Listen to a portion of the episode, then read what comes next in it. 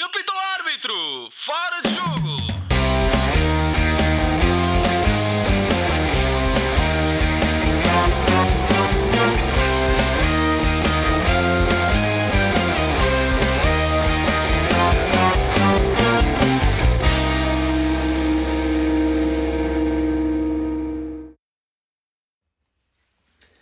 Sejam muito bem-vindos ao oitavo episódio do Fora de Jogo Podcast. Eu sou João Pedro Dias e tenho comigo mais uma vez o painel deste programa, composto por Afonso Couto, Diogo Souza, Já Saraiva e Ricardo Quinteiro. Numa semana em que se disputou a final da principal competição europeia, foi o Chelsea quem ergueu o troféu de campeão da Champions League. Ao bater o Manchester City por um gol, por um gol, sim, no resultado fixar-se no 1 a 0 com o gol do jovem alemão Kai Havertz. Zé, olhando para esta competição como um todo e não só no que foi este jogo, foi o Chelsea um justo vencedor? Uh, acho que sim. Sem... Boa noite a todos, antes de mais. Acho que sim, sem dúvida. Uh, eu, eu, tive a oportunidade de ver o jogo inteiro. Um, ehm, estava, não tendo um clube de, que, que, apoiasse claramente, estava obviamente pelo clube que tinha mais portugueses, ou neste caso o único clube com portugueses no, no seu plantel de, de jogadores, uh, que era o Manchester City. Mas devo dizer que, que fiquei muito agradado com esta vitória do Chelsea, na medida em que acho que a equipa mais competente dentro do campo foi capaz de vencer Uh, portanto, acho que o, o, marcador é totalmente justo. E aliás, acho que ninguém se espantaria se, se, por exemplo, o Chelsea tivesse ganho por, eh, por 2, 2-0, 3-0, 3-1. Um, foi uma equipa defensivamente irrepreensível. Acho que, acho que já há muito tempo que não se via um, este Chelsea, uh, antes do, do Thomas Tuchel pegar na equipa, uh, nunca se tinha visto este Chelsea tão, tão acutilante defensivamente, tão regrado e tão organizado. Acho que é um, um dos grandes méritos de, deste treinador que eu pessoalmente gosto muito. Acho que é um treinador inteligentíssimo. Um, e acho que o Manchester City, tendo, a meu ver, individualmente, olhando individualmente para cada jogador do seu plantel, em teoria um plantel melhor, um, acho que mais uma vez foi fogo de vista, ou seja, acho que muitas armas, muito, muito toque de bola, muito, muito, muita aparência de cada ofensivo, mas pouca concretização, um, pouca bola lá dentro, neste caso nenhuma, poucas ameaças de real perigo.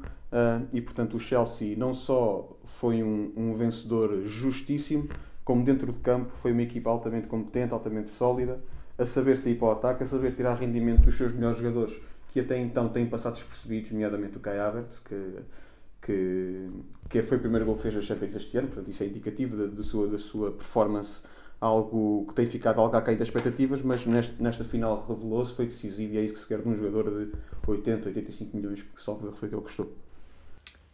Muito bem. Uh, Couto, uma pergunta agora. Pep Guardiola optou por entrar na final da Champions League sem nenhum ponta de lança de raiz. Ou seja, entrou com o Kevin De Bruyne como homem mais avançado, ali a fazer um papel meio que de avançado. Achas que logo desde o início essa opção do treinador espanhol pode ter hipotecado a vitória do Manchester City? Ora, boa noite a todos. Uh, pronto, antes de mais dizer que, que o Chelsea foi um justíssimo vencedor desta, desta Liga dos Campeões um, dar todo o mérito a Tuchel pela forma como, como conseguiu, uh, neste meio ano, pegar naquilo que foi, e isto é preciso dizer, o Chelsea foi efetivamente a equipa que este ano gastou mais em transferências, e eu logo no início da época disse que o investimento do Chelsea foi um investimento positivo, que trouxe grandes jogadores para a equipa. Infelizmente o Lampard parece que não tinha, não tinha capacidade para, para assumir uma equipa deste calibre e muito menos gerir os jogadores que tinha no seu plantel. Porém, Tuchel uh, mostrou uh, de, forma, de uma forma uh, extremamente positiva que, e, e conseguiu chegar a esta final e ganhar ao, ao, Manchester City. Aliás, já o tinha ganho internamente várias vezes ao Guardiola. Ganhou, ganhou deste, neste, neste espaço de meio ano a quase todos os grandes treinadores do futebol europeu. Um, pronto, mas em relação à tua pergunta, obviamente eu fico bastante desiludido com, com, com o Guardiola neste aspecto. eu acho que mantém-se este handicap apesar de eu considerar que ele é o treinador mais genial, portanto, que eu vi enquanto, enquanto adepto de futebol, é o, é o treinador obviamente mais genial, conseguiu uh, com, uh, revolucionar o futebol nos últimos 15 anos, com um modelo que muitos, muitos treinadores conseguem, até hoje ainda não conseguiram decifrar e combater, porém, chega aqui a uma final da Champions após 10 anos sem marcar presença neste, nesse palco e, e acaba por, por inventar. E, em relação à tua pergunta específica, eh, eu acho que o problema não está em ele não jogar com o ponta de lança. Aliás, porque ele ganhou uma Champions com o falso 9 Isto não é uma novidade para o Guardiola nem para as equipas do Guardiola. Acho que a questão aqui está mesmo em ele abordar o jogo sem um médio defensivo de raiz. Que é o grande problema para mim, é como é que ele.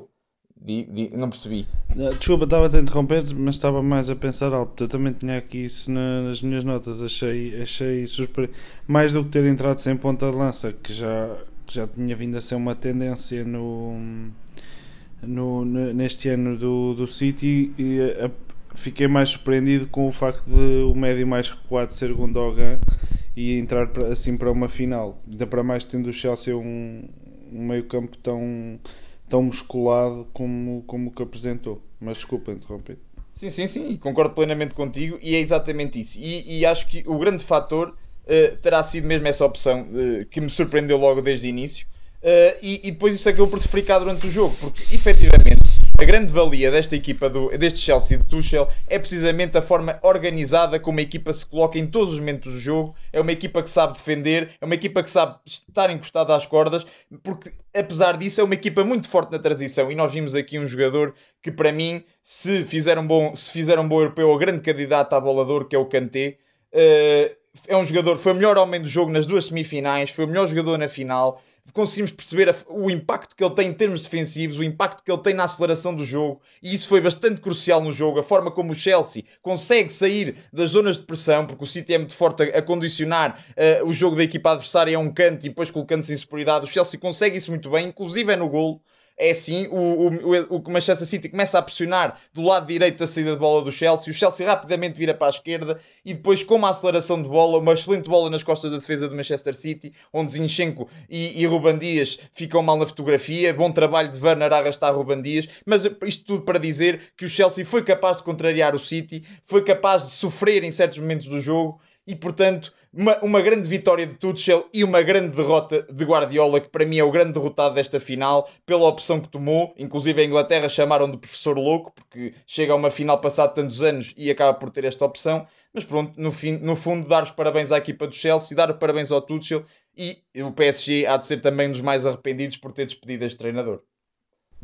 Oh, oh, oh, João, deixa-me só continuar antes de passarmos a palavra ao Ricardo e ao, e ao Diogo. Uh, para além de não ter começado com o meio defensivo, também surpreende o facto do Guardiola abdicar ter um defesa esquerda. Porque ter o Zinchenko ou não ter vai Sim, dar sim, mais sim. ou menos a mesma coisa. Portanto, Sim, sim, uh, sim. sim. É, é, é incrível como é que em 4 anos, 4 anos de Guardiola, um clube que só precisa gasta 200 milhões de, de euros por, por mercado de transferências de verão e continua com a mesma deficiência de laterais esquerdos que tem Eles, eles não tinham lá o Mendy também. Uhum. Sim, quer dizer, não sei se estava apto fisicamente, é muito provável que não estivesse, aliás, é, é crónica, são crónicas as lesões dele, mas, mas muitas vezes o Mendy está apto, mas também não rende, quer dizer, e já há 4 anos que isto é assim. E portanto, um, um clube que gasta 200 milhões de euros em cada mercado de transferências tem a obrigação de pelo menos ir buscar um lateral esquerdo. Vamos ver se, se não será agora. O Nuno Mendes? E, e neste caso, muitas, desculpa, muitas vezes, não, ah, mas não é por um jogador que, que, que se perde. Neste caso, até, por acaso até foi, porque no, no, gol, no, golo, no golo do Chelsea, o, o, mais que o Rubem Dias, o Zinchenko tem grandes culpas. Sim, sim, sim, tem mais culpa aos Zinchenko. O que eu estava a dizer é que é mérito Até do porque o Werner por Ruben Dias arrastar o- vem, o Ruben Dias vem a O Ruben dobrar. Vem a. Sim, dobrar. sim, eu- Acompanha a ponta Eu estava a dizer o mérito É. do Werner em ter arrastado a marcação. que É culpa... Agora o Zinchenko sim, tem, claro o Zinchenko tem que imediatamente Claro que fechar o seu centro de defesa e fica, fica aberto e Claro o que Havertz sim. super bem. Claro que sim. A brincar, a brincar, o Chelsea em 10 anos limpa duas Ligas de Campeões, o que é um feito que a maior parte dos colossos Muito bem. E Euro- uma delas com o Di Matteo. e uma delas E, com o Di e Matteo. ambas com um despedimento a meio da época. O treinador. E já, na, e já na Liga Europa também há uma época assim, creio eu, não há? Pelo menos eu li qualquer coisa esta semana de que, que tinham ganho uma Liga Europa também nessas Sim, houve em Inglaterra um artigo que houve em Inglaterra um artigo que diz que, que, que o, que o grande truque do Abramovich é, é promover chicotadas psicológicas nos bancos para ganhar competições europeias. Mas Acho vale o sim. que vale. Só não vale funciona- vale. Só não funciona nos anos em que está lá o Mourinho. Que ele encarrega-se de foder aquilo tudo e depois Exato, não, Há, não há quem tenha unhas para aquilo. Mas acho que foi a final do dinheiro, basicamente. O, o City é o clube que mais gastou na última meia década, seguramente. E o, e o Chelsea foi a equipa que mais, que mais gastou, mais investiu, como se queira dizer. Neste caso, é um investimento, teve um bom retorno. Ehm, Este ano, o, felizmente para o Chelsea foram buscar um treinador que, que, se, que se equipara à qualidade do plantel e dos jogadores que foram buscar. eh, porque o Lampard, francamente, é um. Vai um bocadinho na senda daquilo que é o Pirlo, creio eu, pelo menos para já, acho que são muito verdinhos para. Para, para este tipo de equipas e para, para jogar em Ligas dos Campeões e, candidatarem-se a ganhar eh, uma das cinco principais ligas. Gostava também, além do jogo jogado, gostava também aqui dar uma nota. hum, Tudo bem, o Guardiola perdeu, para mim não, continua a ser um excelente treinador. O futebol é isto, eh, não, não lhe retiro mérito. De, de realçar que as equipas que chegaram à final foram as equipas, duas das equipas com que o Porto se cruzou e uma delas e, e até e não, não conseguiram ganhar ao Porto em todos o, nos dois jogos, o que mostra o que realça aquilo que foi a, ainda mais aquilo que foi a, a caminhada europeia do Porto. Curiosamente a final até foi jogada no, no seu estádio, portanto acho que isso não devia deixar eh, se deixar de lado. Uma nota para, o- para o fair play do Guardiola ehm, a beijar a medalha, o que, o que para muitos poderá ser uma questão de sumenos, mas na minha opinião deve ser, deve ser valorizado porque a quantidade de vezes que observamos a parece que é já quase uma, uma moda não, não deixarem sequer pôr a, a medalha ao peito quando, é, quando se trata de um segundo lugar, como se fosse um, um alter ego que ah, livre de mim de pôr uma medalha a segundo lugar. Não, acho que o Guardiola que já ganhou tudo e que não tem a provar nada a ninguém. eh, ou tem menos a provar do que, do que quase todos, se não todos os treinadores, teve a humildade e, a- e o desportivismo de receber a medalha e, e, e ter gosto em, em tê-la, ainda que não fosse a medalha que queria. E uma última nota também para o Tiago Silva, que finalmente conseguiu vencer uma Champions no ano passado, já com 35 anos. Havia, ou quase 36, porque no ano passado ele, eu sei que ele faz. Não, ainda não fez este, este ano e como a final foi jogada mais tarde, não sei se já tinha feito.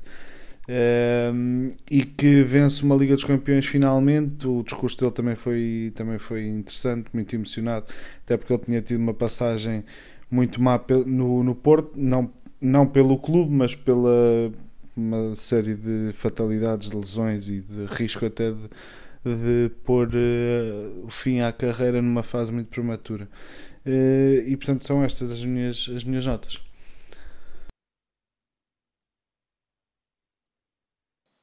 Sim, queria, queria reforçar eh, o que os meus colegas disseram, dizer que eh, quando vi o 11 do City, eh, o 11 que o City ia apresentar, fiquei completamente surpreendido pela forma errática como, como o 11 estava estruturado. Quer dizer, a partir do momento em que jogas uma final da Liga dos Campeões e o elemento mais defensivo da, da equipa, eh, portanto, para além do, da, da linha de defesas, é o Gundogan, pá, a partir de alguma coisa está mal. Eh, quando olhamos, aquela é uma equipa que de, de defesa para a frente era só médios ofensivos ou avançados. Portanto, eh, aquilo não, não fazia sentido absolutamente nenhum abordar eh, aquele jogo, na minha opinião, sem um Rodri, por exemplo. Um, e depois o facto de jogar com o médio mais defensivo ser o Gundogan também o tirava do sítio do, do local em campo eh, onde ele esta época se mostrou, se mostrou mais importante, que era a jogar quase como um segundo avançado e apare- aparecer várias vezes dentro da área para finalizar. Portanto, acho que, que o 11 estava completamente desvirtuado. O City não parecia a equipa que nos habituou. Aliás, só começou a jogar nos últimos 20 minutos, quando entra o Fernandinho e entra o Gabriel Jesus. E, e eu acho que mais até pelo próprio Fernandinho. Hum, claro que depois, com 20 minutos de jogo, o Chelsea def- defendendo bem como defende, já pouca coisa havia a fazer e, portanto, foi imenso tempo de avanço que o City deu ao Chelsea e completamente imperdoável. Não percebo como é que. eh, Não percebo mesmo esta abordagem do Guardiola, que é um treinador que para mim é, é- é talvez o melhor de sempre. Mas acho que esteve claramente mal e acho que foi uma derrota de treinador eh, esta final da Champions.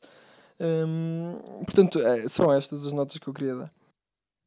Eu queria só acrescentar eu- eu- uma coisa que a mim me surpreende um bocadinho no, no City é, é o, o futebol do, neste caso do, do City, porque lá está o Guardiola, eh, não se reinventar quando está a perder. Se, se tantas vezes elogiamos que é bom acreditar na matriz de, de jogo e nos processos e que não e que não é por meter mais avançados que a bola entra, ainda assim ele meteu depois dois avançados, eh, dois pontas de lança no, no decorrer do jogo, ou dois avançados móveis, como se quiser.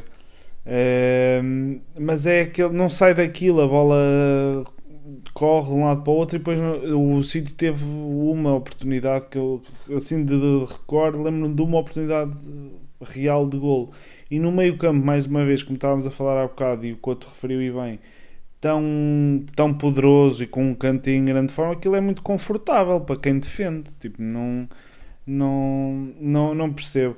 E depois, epá, depois aquele Sterling, eu não, eu não, pá, quem lhe disse que ele era um craque, enganou-o completamente. Para mim, o Sterling, já no ano passado, eu não me consigo esquecer daquele, daquele falhanço contra o Lyon que não impediu a, que o City fosse eliminado e continua igual. Para mim, é um Considera- jogador muito Oh, oh, abaixo Ó, daquilo Ricardo, que consideras que o, o. Sterling é um Rafa dos ricos?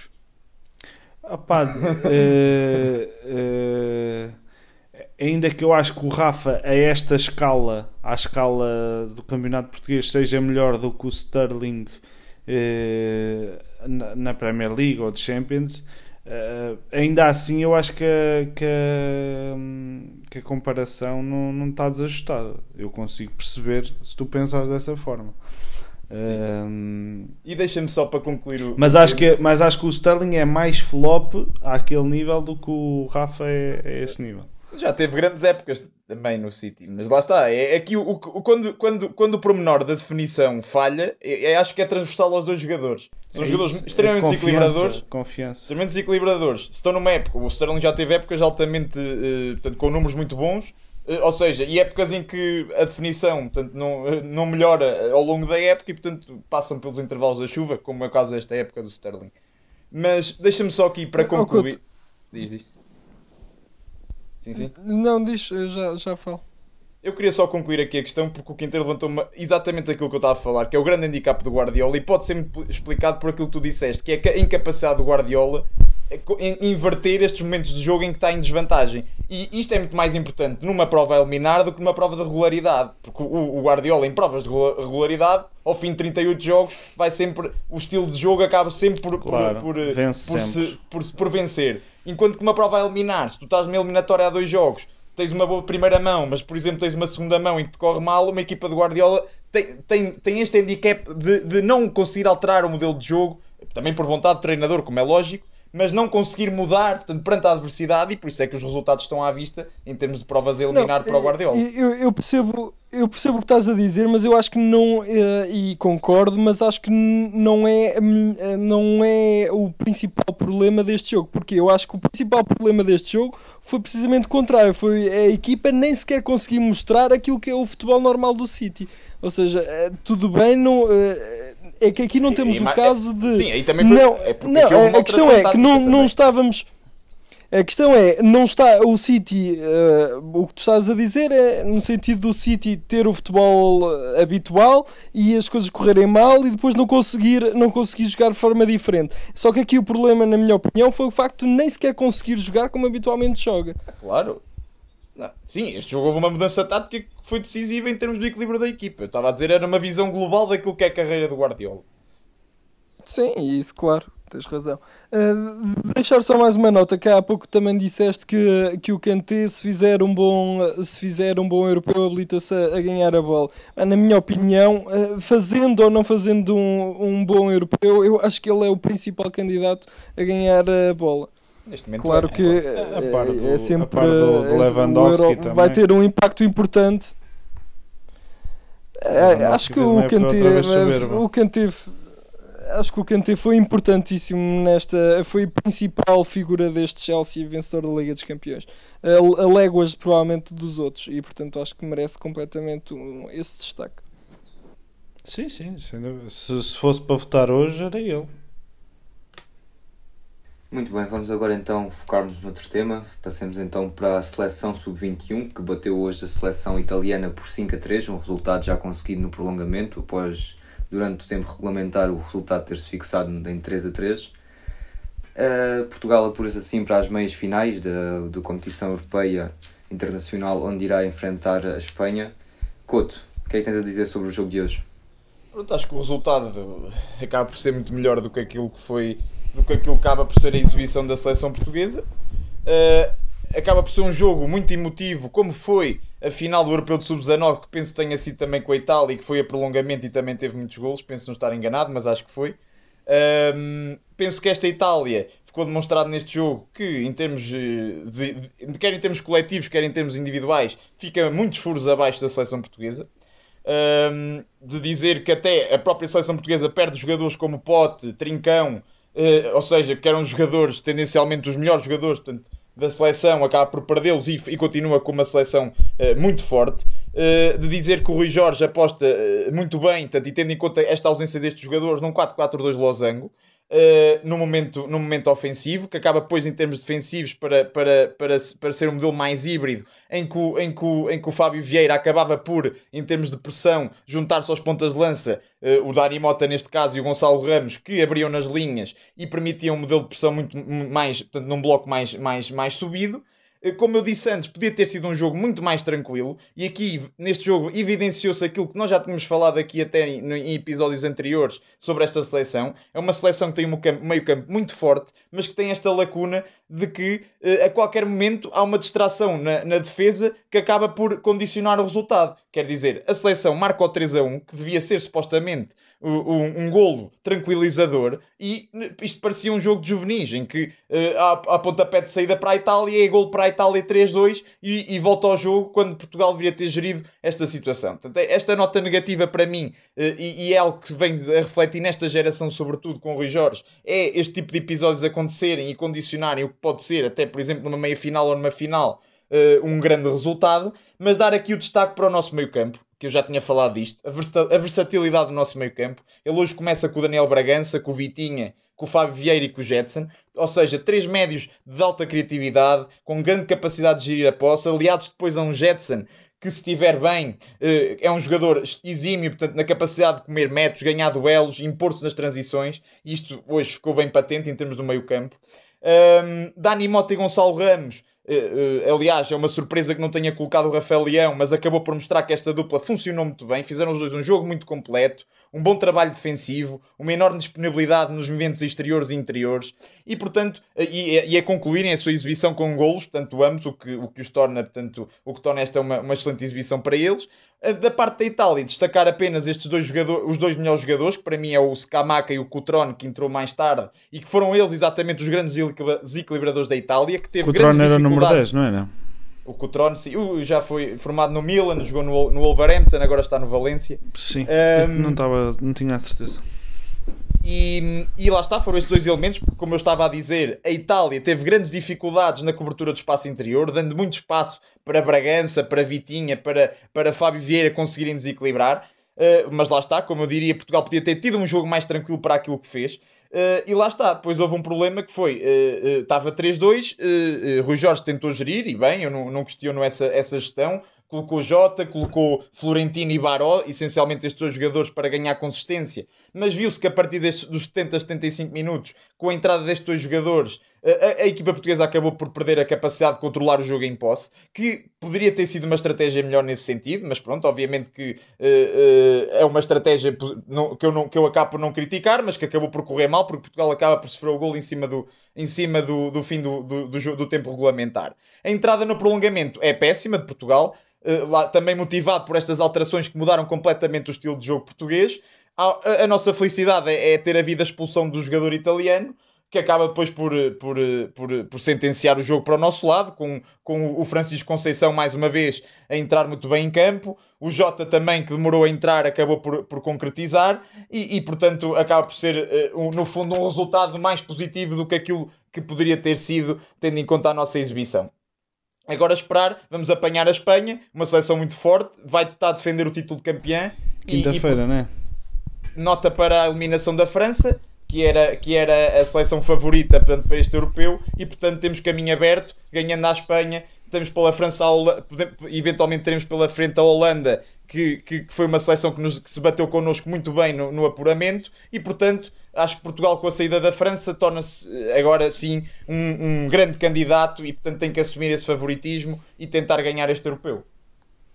Eu gostei muito de ver o, o Vitinha e, e acho que seja a Conceição esteve atento, além do, do excelente golo do seu filho, acho que deve pôr os olhos no Vitinha, porque tem ali médio para, para muitos É anos. eh, Já não é, já não é jogador do Porto. O Vitinha já foi comprado o Wolverhampton. Ah, já foi a cláusula de acionado 20 o. Wolverhampton. Sim, a cláusula de É, o 20 que é uma pena. portanto. Acho que é um mau negócio para o Porto. Não, e tu olhas para esta seleção dos U21, vês as quantidades de jogadores formados no Porto e vês, e vês a- É um novo é ciclo. realmente É um novo é, ciclo. uma, é, é realmente uma pena que é real, mas é realmente uma pena que estes jogadores não estejam a ser aproveitados no contexto de equipa A. Falámos várias vezes do Fábio Eu Vieira, ia, eu ia dizer precisamente isso, quer dizer, tu, tu tens ali tu tens ali eh, imensos, imensos jogadores em todas as posições, eventualmente aqueles que até têm tido mais oportunidades eh, eh, são, serão o guarda-redes e o central, e, e pelo menos o central eu acho que nem sequer é, se calhar desses todos os jogadores que estão lá da formação do Porto, se calhar é o pior, Ah, sim, e o, é aquele que tem tido Qual, mais qual oportunidades. dos centrais? O o Leite. Leite, o Leite. O, Di- o Diogo Leite. Aliás, eu acho Mas que- o Queiroz, que- eu gosto muito do Queiroz também.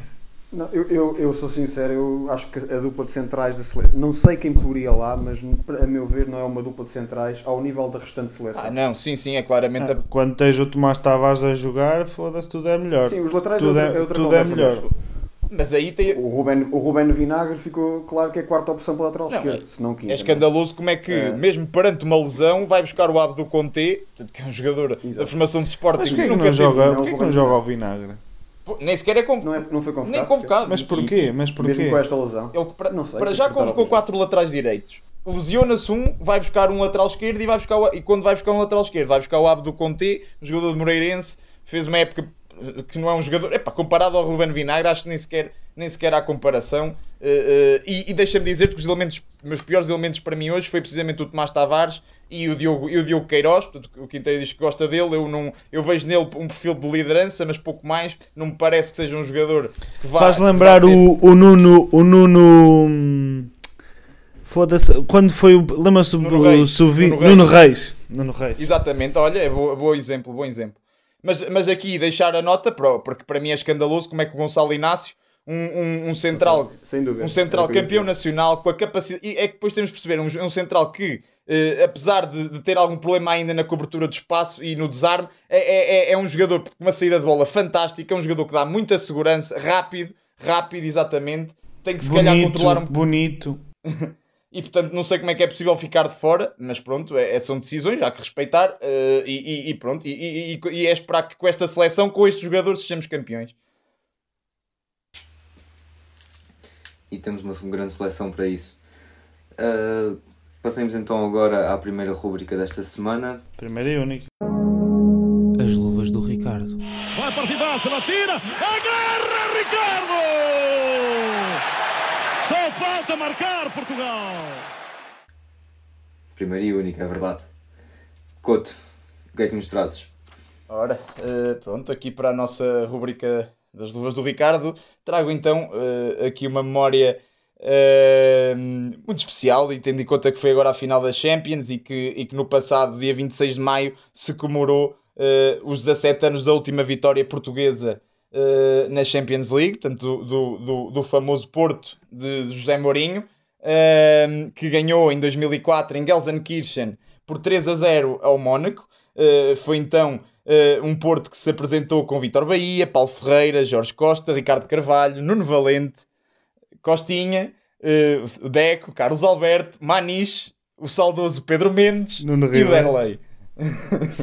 Eh, portanto, foi um, foi um jogo em que o Porto eh, entra logo na primeira parte a ganhar, com um gol aos 39 minutos de Carlos Alberto, e acaba por fechar o jogo na segunda parte com um gol de Deco aos, eh, aos 71 e um gol de Alenichev, portanto aos 75. Alenichev que entrou mais tarde, juntamente com Pedro Emanuel e McCarthy. Não esquecer que este Mónaco era na altura o- McCarthy. Eh, Não esquecer que este Mónaco era na altura uma equipa muito forte eh, em termos internos em França. É uma equipa treinada por Didier Deschamps, o treinador campeão mundial, selecionador campeão mundial, e que contava nas suas fileiras com jogadores como Guilhy, eh, Morientes, que foi o melhor marcador desta edição da Champions. Patrice Evra.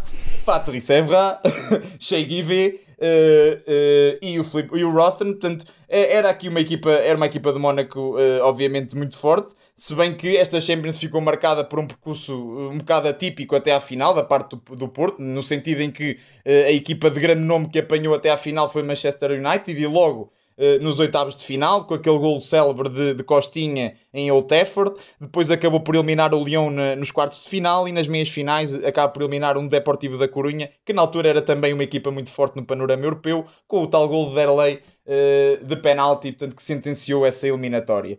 Eh, portanto, é- é- acho que era um momento de recordar, até porque eh, eh, o Futebol Clube do Porto eh, tem, tem esse mérito neste início da década de quebrar aquilo que é um bocado nos últimos anos a tendência eh, cada vez mais crescente para que estas equipas de uma dimensão média e alta europeia chegarem a este tipo de palcos.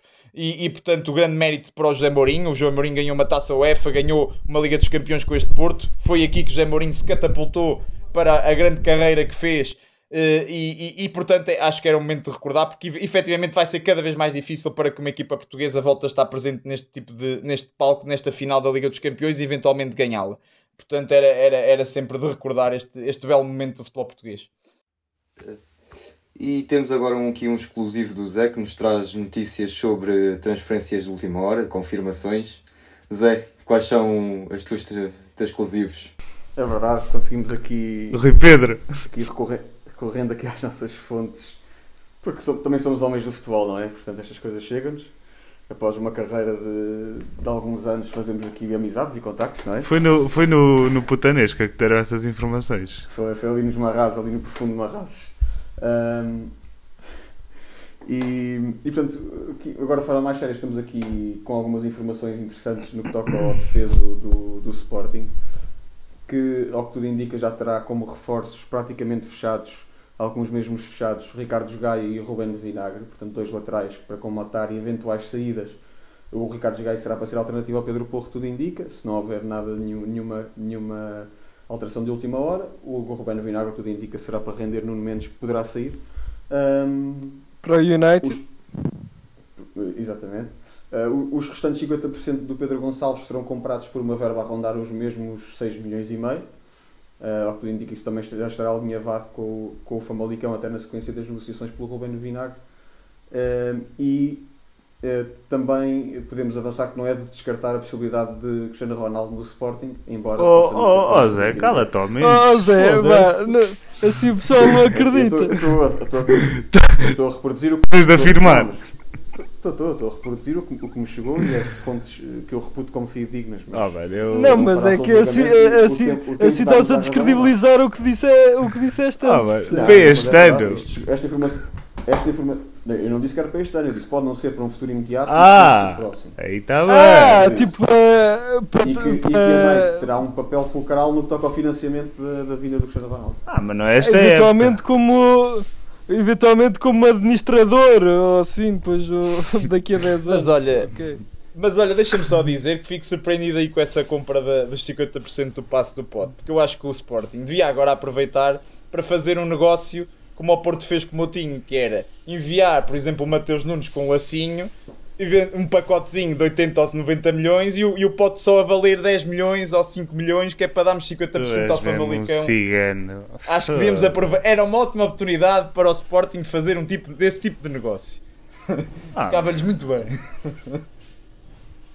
Não, eu, eu, brincar, por acaso, prefiro que, comp, que, comp, que comprei os 50% antes do europeu em que, em que eu posso Não, sim, eu estava eu, eu estava a brincar. Claro que é, é, é, Ah, É, mas está, mas está, mas está. é a solução mais lógica. Sporting, obviamente. o Sporting já pegou, já pegou o Ruben Amorim. eficiente para comprar os, os mais 50% do pote.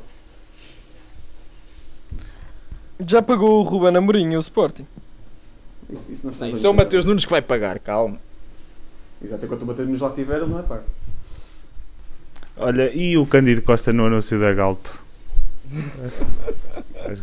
Aconselho a todos verem.